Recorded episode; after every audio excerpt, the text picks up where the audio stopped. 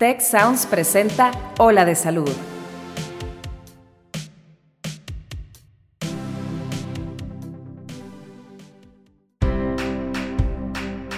Esto es Ola de Salud. Yo soy Marcela Toscano y aquí comienza tu ruta de bienestar. Hola amigos, bienvenidos a Ola de Salud. Yo soy la doctora Marcela Toscano, encantada de compartir con ustedes este espacio donde, como saben, abordamos temas relacionados a bienestar, prevención y longevidad. Fíjense que el día de hoy vamos a hablar de un tema muy actual y muy padre porque creo que todos vamos a sentirnos relacionados de alguna forma, que es el tema de la diabetes. Todos tenemos o un familiar diabético o tenemos un amigo diabético o tenemos a alguien en nuestro círculo cercano que padece esta enfermedad. Entonces, vamos a tratar de ampliar este tema y para eso tenemos una súper invitada, que es la licenciada en nutrición, Claudia Suárez, que además de ser especialista en nutrición, es educadora en diabetes. Fíjense que eh, antes de, de, darle la bienvenida, quiero darles algunos pequeños datos como para que veamos la importancia de hablar de este tema. En 2019, según una encuesta del INEGI, la diabetes ocasionó 51 mil muertes en varones, un poquito más de 51 mil, y en mujeres, un poquito más de 52 mil muertes. Y eso en 2019 nada más. O sea, imagínense la importancia que tiene como causa de muerte en México, que está como entre la primera y la segunda causa. Entonces, Tal vez sea porque también aproximadamente el 56% de los diabéticos, según estas mismas encuestas, está muy mal controlado. Entonces, pues démosle la bienvenida. Claudia, ¿cómo estás? Bienvenida a este espacio. Muchísimas gracias, Marce. Súper contenta de estar aquí contigo. Este, la verdad es un tema que me apasiona muchísimo. Atiendo, gracias a Dios, bastantes eh, pacientes en consulta con este padecimiento y me da bastante gusto cuando la, la, gente decide informarse de este tema porque definitivamente salva vidas. Y más que salvar vidas, puede mejorar muchísimo la calidad de vida del paciente cuando decide informarse en temas de nutrición. Claro, porque aparte creo que que es una enfermedad que como empieza a ser tan común, sobre todo aquí en, Nuevo León, que tenemos tantísima diabetes, como que también oigo que la gente como medio lo normaliza y dice, pues mira, todo el mundo tiene un poquito problema de azúcar, de algo me de morir, y entonces surgen muchísimos mitos alrededor del tema. Por eso, qué fortuna que podamos sentarnos hoy a hablar de este tema, pero bueno, ¿cómo ves si empezamos desde el principio? ¿Qué es la diabetes? ¿Qué la causa? A ver, platícanos un poquito. Claro, mira, primero eh, me gustaría que nos enfocáramos un poquito en lo que es diabetes tipo 2. La diferencia, pues, es que la tipo 1 regularmente la persona... Eh, se dan cuenta desde que está muy pequeño, el páncreas no produce insulina. Sabemos que la insulina eh, es esta sustancia que necesitamos que salga para que pueda reducir el azúcar que estamos consumiendo durante el día en general. Entonces, cuando una persona no produce insulina, definitivamente tiene que tener medicamentos o inyectarse desde que está muy pequeño. Pero la diabetes tipo 2 regularmente sucede por hábitos alimenticios. Llega un punto en el que el cuerpo dice, me estás mandando demasiado azúcar y ya no sé qué hacer, qué hacer con él. Entonces, quisiera que nos enfocáramos más como por este lado, este, que es prácticamente la mayoría de los pacientes que yo veo eh, están enfocados pues a esta onda, ¿no? O sea, a todo el tema de hábitos alimenticios, que empieza, de hecho, atiendo muchos pacientes con prediabetes, pacientes, pues una manera de identificar muy fácilmente la prediabetes es cuando traen esta manchita en el cuello, acantosis nigricans se llama, y la verdad es que me encanta que lleguen en este momento porque todavía se puede prevenir. Ok, ok. O sea, podríamos decir que la diabetes tipo, o sea, ambas, ambos tipos de diabetes requieren que pongamos atención en nuestra dieta, pero la diabetes tipo 1 definitivamente va a requerir un, un tratamiento medicamentoso, en este caso con un reemplazo de insulina, y la diabetes tipo 2 puede ser que si haces unos buena, una buena modificación en tu estilo de vida, pues puedas evitarla o si ya la tienes puedas eh, poder, controlarla. Poder, usar, exacto, controlarla con menos medicamento o aún sin medicamento. ¿Te entendí bien? Así es. Súper. Ok, pues me parece Totalmente. maravilloso. Vamos a enfocarnos entonces en la diabetes tipo 2. Así es. Bueno, en general, eh, primero voy a hablar así como de síntomas generales de la diabetes. Muchas veces, o creo yo la mayoría de las veces, no hay síntomas. La persona ya cuando se revisa, de hecho platicaba con un paciente en esta semana y dice, no, es que fui al hospital por otra cosa y resultó que traía el azúcar súper alto. Entonces, pues regularmente es así, sin síntomas. Y cuando sí aparecen síntomas que no son tan comunes, ¿cuáles son? Pues regularmente a la persona le da muchísima hambre o le da muchísima sed También eh, empiezan a orinar muchísimas veces por lo mismo de que están consumiendo muchísimo más líquido, empieza a haber una pérdida de peso sin una causa aparente, o se empieza a ver ahí ya como anormalidades que, que definitivamente les hacen que, que presten atención a esto. Pero como que para cuando llegan esos síntomas, pues ya es un poquito tardío, ¿no? O sea, por ejemplo, se me hace importante esto que nos dices de la mayor parte de las veces, antes de que sea algo grave, o sea, que ya esté muy instalada la enfermedad, va a ser asintomático. ¿Qué tendría que hacer que una persona eh, vaya a buscar esa información o acuda a su médico como para ver si está teniendo un problema que no siente, en este caso diabetes? siempre les digo que la influencia genética obviamente es importante, pero desgraciadamente lo principal pues son los hábitos alimenticios. Entonces, si tú tienes o si tú conoces a alguna persona, alguien cercano, algún familiar que sabes que realmente sus hábitos no son los mejores, siempre estar motivando a esta parte, no de acudir con una nutrióloga con la intención de bajar de peso y bajar de peso, no, sino más bien analizar tus hábitos alimenticios porque definitivamente pueden tener consecuencias. Y esta es una de las más comunes, te digo, regularmente asintomática. O sea, cuando traen la manchita de acantosis nigricans, digo, ay, de verdad que qué bueno que la trae porque todavía podemos atacar el problema en un buen momento. Y como dices, el tema genético definitivamente es importante. Si ya sabes que tanto tus papás como tus abuelitos o algún hermano padece diabetes, pues creo yo que debes de, de estar muy atento. Pues hay que poner las barbas a remojar. Tienes familiar diabético, no estás comiendo muy bien porque como que muy en tu interior lo sabes, aunque quieras hacerte que no, has ganado peso últimamente, pues es momento de, ir a darte una revisión, ¿verdad? Sí, totalmente, sí. Sabemos que, que el sobrepeso y la obesidad son factores pues totalmente determinantes. Entonces, si ya sabes que hay algo mal con el peso, yo creo que ya desde ahí tenemos que ser más precavidos. Oye, Claudia, y a mí me pasa mucho que, que de repente hay gente que dice, bueno, bueno, tengo familiares diabéticos, sí engordé, pero pues me fui a hacer unos estudios y mi glucosa basal sale bien. Hay mucha gente que está en esa situación, pero sí trae acantosis, acantosis nígrica. Claro, sí, importante saber qué estudios se tienen que realizar. De hecho, bueno, primero, quien determina o diagnostica la diabetes regularmente es un médico, eh, generalmente un endocrinólogo, yo estoy pidiendo como de rutina también estos estudios, pero siempre el paciente o lo que sucedía antes es que hacían un poquito de trampa porque pues la glucosa basal nos dice nada más cómo está la glucosa en ese momento. Pero gracias a Dios ya tenemos el estudio de hemoglobina glucosilada, que ese nos da un promedio de los últimos tres meses del nivel de glucosa en sangre. Entonces, ya con ese podemos identificar más fácilmente si el paciente presenta diabetes o prediabetes.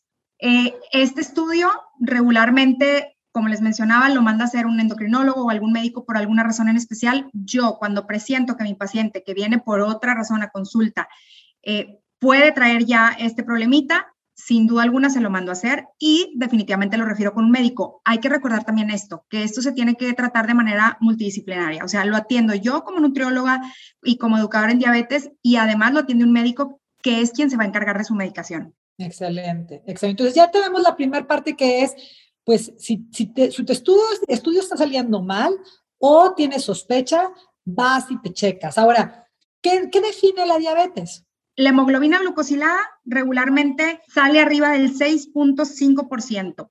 Tengo entendido que tiene que haber dos pruebas de estas para ya diagnosticarlo tal cual, arriba del 6.5%. Yo la verdad desde la primera diría algo anda mal, o sea, porque pues ya te está dando un promedio de los últimos tres meses. Pero el criterio es es este, o sea, más de dos pruebas de hemoglobina glucosilada con eh, arriba del 6.5%. Y prediabetes del 5.7 al 6.4% en esta, en esta prueba, que es, te digo, hemoglobina glucosilada. Y bueno, también creo que es importante que hablemos un poquito de las consecuencias, eh, porque como siempre le menciono a mis pacientes, la diabetes controlada no causa absolutamente nada. O sea, podemos decir que el paciente no se muere de eso si tiene su glucosa controlada en todo momento. Y obviamente puede haber ocasiones en que por alguna razón, alguna fiestecita, que consumió algo de azúcar de más, pues también puede subir en un momento, pero si tú te acostumbras a que regularmente los valores estén dentro de lo normal, pues no va a pasar absolutamente nada. Entonces, ¿cuáles son estas consecuencias? ¿Qué pasa si a largo plazo no te cuidaste? Si dejaste pasar el tiempo y no decidiste pues acercarte a tanto a tu médico como a tu nutrióloga para que te hablen de este tema, para que te digan que realmente es difícil, más bien que realmente es muy fácil llevarlo, que no tiene por qué ser eh, difícil establecer como tus tiempos de comida para comer, saber qué comer, que ahorita vamos a hablar, hablar de esto específicamente, pero bueno, respecto a las consecuencias, puede causar eh, neuropatía, que es daño en los nervios, eh, en las extremidades regularmente, manos, pies, enfermedad renal, o sea, de los riñones, eh, daños en la vista, eh, enfermedades de la piel. Es más probable que una persona eh, con diabetes tenga problemas de infecciones bacterianas u hongos y tiene una cicatrización lenta. Entonces aquí estamos hablando que una persona que tiene diabetes, por ejemplo, sufre una cortada en el pie y por este tema de la neuropatía puede ni siquiera sentir esa cortada. Y aparte de eso, tiene cicatrización lenta. Entonces puede estar la herida ahí un montón de tiempo y ni cuenta darse. Sí, claro, claro. Es una enfermedad que te va como comiendo a pedacitos, te vas muriendo despacito. Qué, qué cosa tan terrible. Así es, así es. Como menciono, esto pasa si no está controlada. No tiene por qué pasar. O sea, de hecho a mí me entristece mucho y siempre les digo a mis pacientes que esto que decías ahorita, que está como la segunda causa de muerte, digo, ¿por qué? O sea, ¿por qué si realmente hubiera información, esto no tendría por qué pasar. Y no es algo tan difícil. La verdad es que la dieta para una persona que padece diabetes es exactamente igual a la dieta que debemos de llevar todos. Es que fíjate, ahí es donde se pone la cosa interesante, porque, porque creo que hay demasiados mitos y demasiada mala información ahí eh, que hace que sea más complicado de lo que verdaderamente es. Por ejemplo, eh, yo creo que la gente que, que llega al punto de, ay, mira, de algo me he de morir, ya no me importa. Creo que es porque trae el mito de que nunca, y lo pongo así como en mayúsculas, sienten que nunca van a poder comer eh, algo que les gusta. Un antojito. Exacto. Y, una rebanada de pastel en su cumpleaños. Ajá, creo que es más un mito que una realidad. Que, pero bueno, definitivamente la que nos va a dar la pauta de qué alimentos y qué bebidas eh, debe comer y cuáles debe limitar una persona que padece diabetes. Claro, mira, se puede comer todo de una manera organizada. Es decir, el paciente puede tener su proteína, por ejemplo, hablando en este caso de proteína de origen animal, pues puedo decir que jamás en la vida le va a aumentar el nivel de glucosa en sangre. Las grasas no van a aumentar el nivel de glucosa en sangre, incluso pueden ser nuestros grandes aliados en el momento de combinarlos con carbohidratos, que son los que sí. Eh, ¿A qué me refiero con eh, carbohidratos? Pues algunas verduras como el betabel o la zanahoria cocida, algunas leguminosas, algunas frutas, o más bien la mayoría de las frutas tienen una gran cantidad de azúcar. Esto no quiere decir que no se pueda consumir, pero el paciente tiene que tener orden. Como siempre les digo, no hay una sola persona saludable que sea desorganizada. Entonces, en eso nos pasamos. O sea, decir, sí puedes comer verduras, si puedes comer frutas, si puedes comer cereales que están dentro de los carbohidratos, pero tienes que comerlos inteligentemente. Por ejemplo, ¿qué pasa? Siempre hago la comparación en el consultorio de un pan blanco contra un pan integral. Hay, bueno, hay, hay tres escenarios, un pan blanco, un pan integral y un pan integral, por ejemplo, con aguacate. ¿Cuál crees, Marce, que vaya a ser el que menos rápido se vaya a absorber la glucosa en la sangre, que es obviamente lo que estamos esperando siempre? Pues yo creo que el pan con aguacate, ¿no? Así es, sí. Entonces, primero, elegir que cualquier cereal sea integral. Cereal me refiero a tortillas, panes y demás. Este, buscar siempre que traigan algo de fibra. Aparte de esto, combinarlo con alguna grasa siempre en cualquier persona y no nada más en personas que padecen diabetes, queremos que el azúcar se absorba lo más lento posible para no comprometer tanto nuestro metabolismo de glucosa. Entonces, todos los grupos de alimentos se pueden consumir. Yo les hablo mucho, mucho a mis pacientes y los divido a lo mejor de una forma así muy coloquial de decir carbohidratos buenos y carbohidratos malos. No es que sean buenos o malos, sino más bien que uno va a tener absorción rápida y otro va a tener absorción lenta. Claro, siempre lento es mejor en este caso. Exactamente. Siempre queremos que sea lo más lento posible. Entonces, primero, si es un cereal que sea integral, tenemos la ventaja de que las verduras, pues naturalmente son integrales porque tienen fibra. Eh, las frutas exactamente igual. Entonces, personalizar, o sea, saber cuánto te toca a ti consumir, que esto pues es lo que hacemos las nutriólogas, o sea, decir, o los nutriólogos en general, decir, porque también, o sea, el, el cuánto debes de consumir se hace como se hace para cualquier otra persona, dependiendo de la actividad física que tengas, dependiendo de tu estatura, de tu edad, de tu peso, etcétera, etcétera. Ese es como nuestro trabajo. Ya que te doy una base de esto es lo que a ti te toca consumir, yo lo divido. Por ejemplo, Yo sé que a una persona que quiere nada más bajar de peso, controlándole las calorías lo voy a lograr, pero una persona que tiene diabetes, no. Es decir, yo no le voy a poner a esta persona todos los carbohidratos juntos. ¿Por qué? Porque a lo mejor su glucosa, vamos a suponer que me va a decir, es que este día quiero comerme seis tacos en la noche. Tengo que buscar la manera de distribuir los carbohidratos o de buscar a lo mejor alguna tortilla con menos carbohidrato para podérselos poner.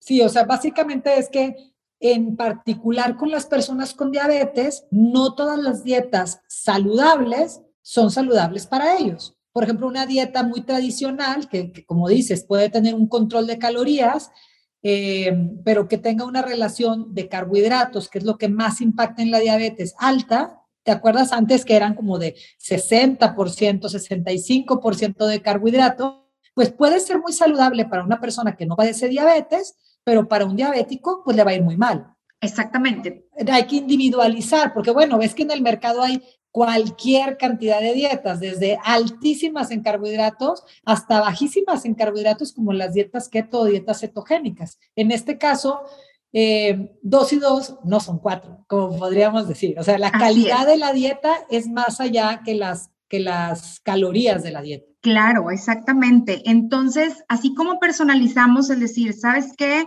Eh, dependiendo de tu peso y tu estatura, tengo yo también que personalizar en base a tus horarios. O sea, por ejemplo, si la persona realiza ejercicio, no sé, en la mañana, pues yo ya sé que yo no la puedo dejar sin carbohidrato en la mañana porque si no va a tener una hipoglucemia, es decir, le va a bajar muchísimo el azúcar.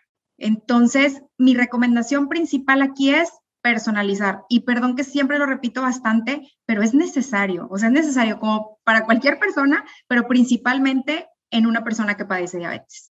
Y fíjate, dijiste algo bien importante hace rato de, de que es un tratamiento multidisciplinario, porque ahorita me, quedaba pensando en esto de, los diferentes tipos de dieta.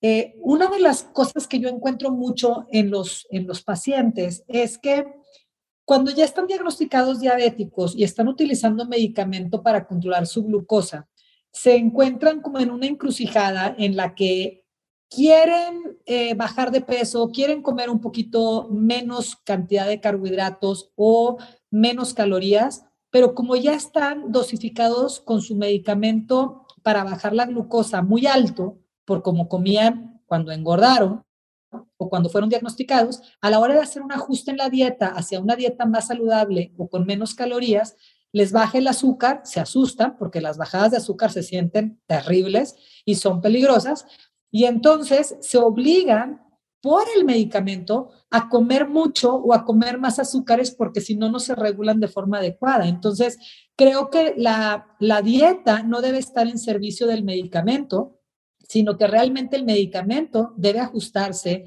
hacia el tipo de dieta que está llevando el paciente. Y eso se me hace importantísimo porque antes parecía que el liderazgo del tratamiento lo llevaba el medicamento, no la dieta.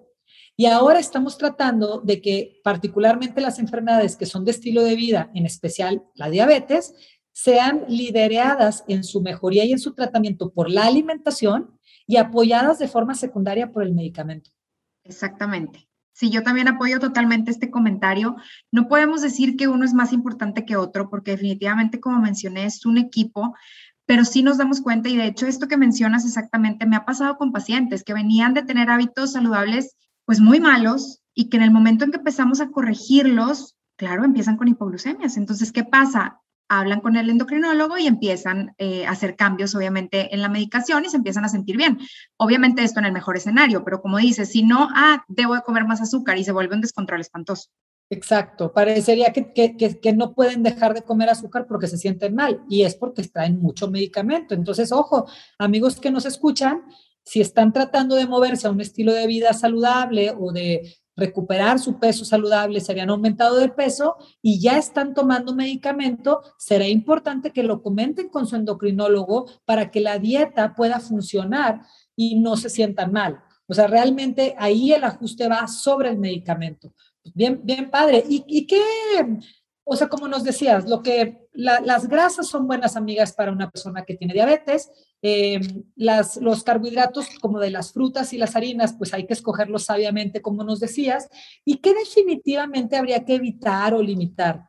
Sí, mira, pues de cajón, pues ya sabemos, dulces, este, pues no sé, pastelitos, productos horneados, en general alimentos dulces industrializados, helados, por ejemplo, que traigan eh, pues una gran cantidad de azúcar, que desgraciadamente son la mayoría. Eh, me impresiona que hay tiendas hasta que dicen eh, sin azúcar o bajo en azúcar y luego lee la etiqueta nutricional y dices, ay Dios, ¿cómo que esto está sin azúcar? Claro que no, tiene muchísimo.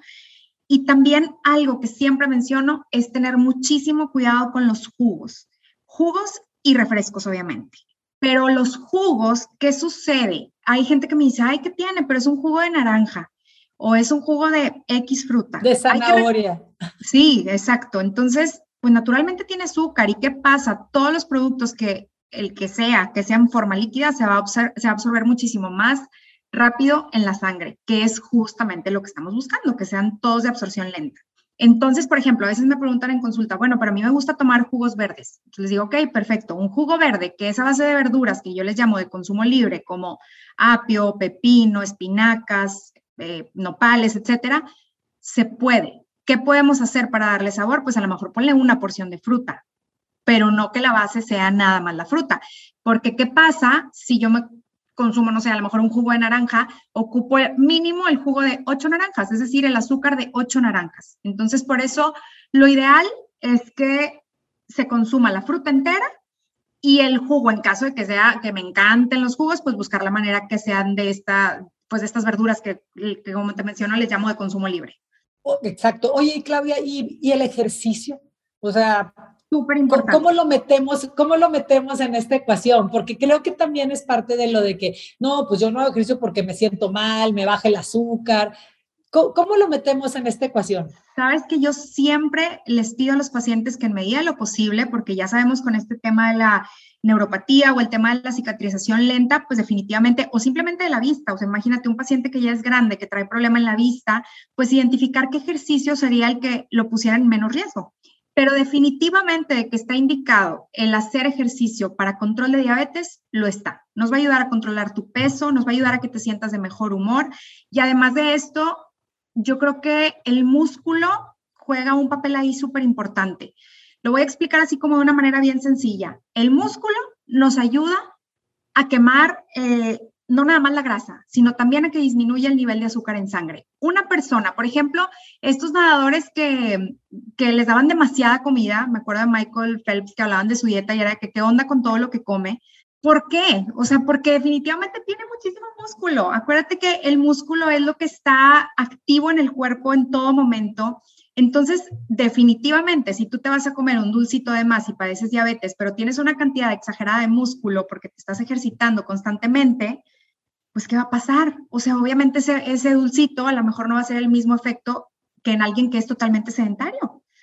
Dejas por dentro, por así decir, batallando tu cuerpo cuando a lo mejor el músculo le pudiera estar metabólicamente ayudando a todo este proceso que se lleva eh, pues para metabolizar la glucosa. ¿Y cualquier ejercicio es bueno en este caso? Sí, la verdad es que igual, personalizándolo, por ejemplo, lo que te comentaba ahorita, si es una persona mayor con problemas de la vista o con algún problema ya de alguna neuropatía y demás, pues obviamente no, ahí hay que seleccionar cuál va a ser el más adecuado para él. Pero eh, en general, el que sea, yo recomiendo mucho ejercicios de fuerza para estar cuidando el músculo de esta manera. Claro, por supuesto, estoy de acuerdo. Oye, y una, una cosa más, porque bueno, este, este tema es tan amplio, tiene tantas partes, es la parte de la alimentación, es la parte de los medicamentos, es la parte del ejercicio que nos estás ampliando ahorita. Y una pregunta que, híjole, se me hace obligada, ¿cómo le hace? O sea, ¿cuál es la mejor forma de relacionarte en la familia con una persona que tiene diabetes para poderla apoyar? O sea, ¿a qué me refiero? Yo me acuerdo mucho una, unos, unos pacientes, pacientes que vienen del pregrado, o sea, hace como 100 mil años, cuando estaba estudiando medicina y estaba eh, rotando, y entonces venía este señor a las curaciones, y entonces cada vez que venía, primero vino por un dedito mochado, porque pues por la neuropatía diabética, pues a veces se les gangrena un dedo y lo curábamos. Y al mes siguiente ya venía con otro dedo y ya se lo habían amputado también. Y al, mes siguiente ya desde el tobillo. Y bueno, ¿para qué te hago el cuento largo? Una cosa tremenda. Pero lo interesante de esto es que siempre venía con su esposa y la esposa era la que estaba más preocupada y nos preguntaba qué podía darle de comer y qué no podía darle. Y apenas se volteaba la señora y el señor, hombre, esta vieja no me da de comer, no me da panes, pero yo como quiera voy y los pido y me los como escondidas. Entonces, creo que es algo más común de lo que quisiéramos pensar. O sea, ¿cuál es, cuál es la mejor forma de ayudarle a un diabético? Porque me queda claro que esta viejita adorada estaba dejando la vida en la raya para que su esposo ya no le siguieran cortando pedazos de su cuerpo, pero no le estaba funcionando y parecía que mientras más trataba de decirle que no debía comer, al señor se le hacía más chistoso o más rebelde encontrar la forma de comerse los panes dulces a escondidas de su esposa. En tu experiencia como educadora en diabetes, ¿qué le puedes recomendar a la gente que nos escucha? Claro, Marce, me encanta esta pregunta. Este, aparte de ser nutrióloga, tengo una maestría en ciencias de la familia y la verdad es que he tratado mucho de estudiar como esta parte. Está bien difícil. O sea, de hecho puedo decir que regularmente ningún paciente con diabetes acude solo a la consulta. Regularmente viene acompañado. Esto quiere decir que tiene un equipo.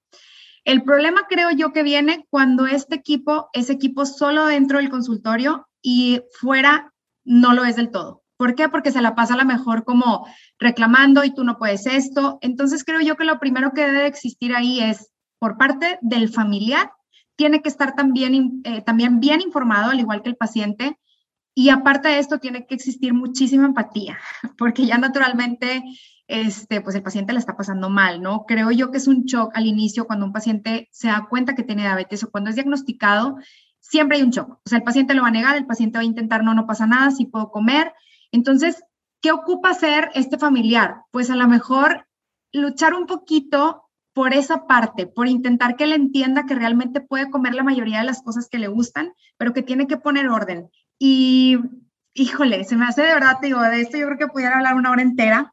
Este, pero pues es eso, información y empatía. O sea, a mí me toca ver mucho también, de repente, no sé, estamos en una reunión y está el típico familiar que padece diabetes y hay un picadillo con bastante grasa y llega la esposa y le dice, tú no puedes comer eso. Y yo me quedo pensando, pues si tiene diabetes, o sea, realmente el picadillo no le va a aumentar la glucosa en sangre. Entonces, si hubiera información también por parte del familiar, creo yo que puede ser mucho más sencillo y mucho más llevadera esta relación, porque si no, sí se vuelve tormentoso, como lo mencionas. Claro, y además, bueno, cuando dos personas se preocupan por el mismo tema, una deja de preocuparse y descansa en la preocupación del otro. Entonces, toma una postura de, pues si tanto te preocupas lo tú, o si no me va bien, pues es porque no me cuidas. Pero entonces como que el propio paciente nunca toma responsabilidad porque la otra persona es la que más se preocupa. Entonces, amigos, pues tal vez si ustedes están viviendo esta situación, pues como, como nos menciona eh, Claudia, información, empatía y pues permitirle al paciente con diabetes, a tu familiar, que se paren sus pies y que empiece a tomar sus decisiones y a hacerse responsable de sus consecuencias. Porque bueno, por más que le digas y por más que le quites y le, le des un zape en la mano para quitarle la, el panecito dulce. No, la pues responsabilidad es de él. Exacto. Y al final no puede ser su vigilante, ¿verdad? Entonces, bueno, pues por ahí ya tienen un par de ideas. Eh, Claudia, ¿con qué te gustaría cerrar este capítulo tan interesante? ¿Con qué, ¿Con qué te gustaría dejar a nuestro auditorio, así como ideas bien prácticas para que en cuanto se termine este podcast que está por terminar, se lleven algo que puedan aplicar el mismo día de hoy. Híjole, pues principalmente esto, que aprendan a que cuando se ocupa ayuda, se ocupa ayuda y que en el momento que hay un diagnóstico, y si puede ser antes, muchísimo mejor para salvar al paciente desde antes, eh, que acudan con un nutriólogo, con una nutrióloga de confianza, si es educador en diabetes, muchísimo mejor, para que se tenga la información y en base a eso el paciente pueda tomar sus decisiones, porque como mencionas, pues es una responsabilidad solamente de él. Pero estando informado, todo puede ser muchísimo más fácil y que se olviden de estar buscando dietas mágicas por internet o tomar suplementos para bajar la glucosa, porque al día de hoy no existe nada como un buen control y un buen tratamiento que obviamente requiere, pues sí, que el paciente se responsabilice. Claro, pues fíjense, amigos, como en muchos de los temas que tocamos aquí en, en Ola de Salud, no hay eh, caminos cortos. El camino de la modificación del estilo de vida y de tener un estilo de vida saludable al principio puede ser cuesta arriba, porque bueno, las cosas eh, que hacen daño, muchas de ellas saben ricas y nos gusta comerlas, pero al final este, este esfuerzo por comer bien y por movernos más, nos va a pagar en, en salud. Y definitivamente, pues si tenías riesgo de ser diabético, te vas a alejar de ese riesgo. Y si ya estás diabético, tomen estas recomendaciones de la licenciada Claudia Suárez, que de verdad, Claudia, muchas gracias. Nos diste una información de oro y eh, te, te agradezco mucho por estar aquí en Ola de Salud. Muchísimas gracias de verdad por la invitación, yo encantada y de verdad que este tema me encanta y como dices es súper profundo, pero bueno, ojalá que hayamos dejado claro algunos puntos que creo yo que son súper, súper importantes. Mil gracias por haberme invitado. Al contrario, pues amigos, con esto cerramos el día de hoy, a echarle ganas a los cambios de hábito y a tomar responsabilidad personal. Les mando un abrazo, yo soy la doctora Marcela Toscano y nos escuchamos en el siguiente capítulo aquí en Hola de Salud. Si quieres conocer más sobre el comercio y los negocios, te invitamos a escuchar Territorio Negocios. La experiencia del cliente o del usuario es cada vez más importante. El podcast en el que hablamos sobre las nuevas tendencias de innovación, emprendimiento, finanzas y liderazgo en México y en el mundo. Escúchalo en Spotify, Apple Podcast y Google Podcast. Muchas gracias al equipo de Tech Salud, el Sistema de Salud del Tecnológico de Monterrey y al equipo de Tech Sounds productor ejecutivo de Tech Sounds, Miguel Mejía. Asistentes de producción, María Guadalupe Monroy y Marcela Amezquita. Productores de Ola de Salud, Melissa Hinojosa, Nora Morales y Fernando Zamora. Diseño, Ángel Gómez y Daniela Solís. Postproducción, Max Pérez, Marcelo Segura y Sergio Chávez. Te invitamos a escuchar el siguiente episodio de Ola de Salud y el resto de los programas de Tech Sounds en los canales de tu preferencia.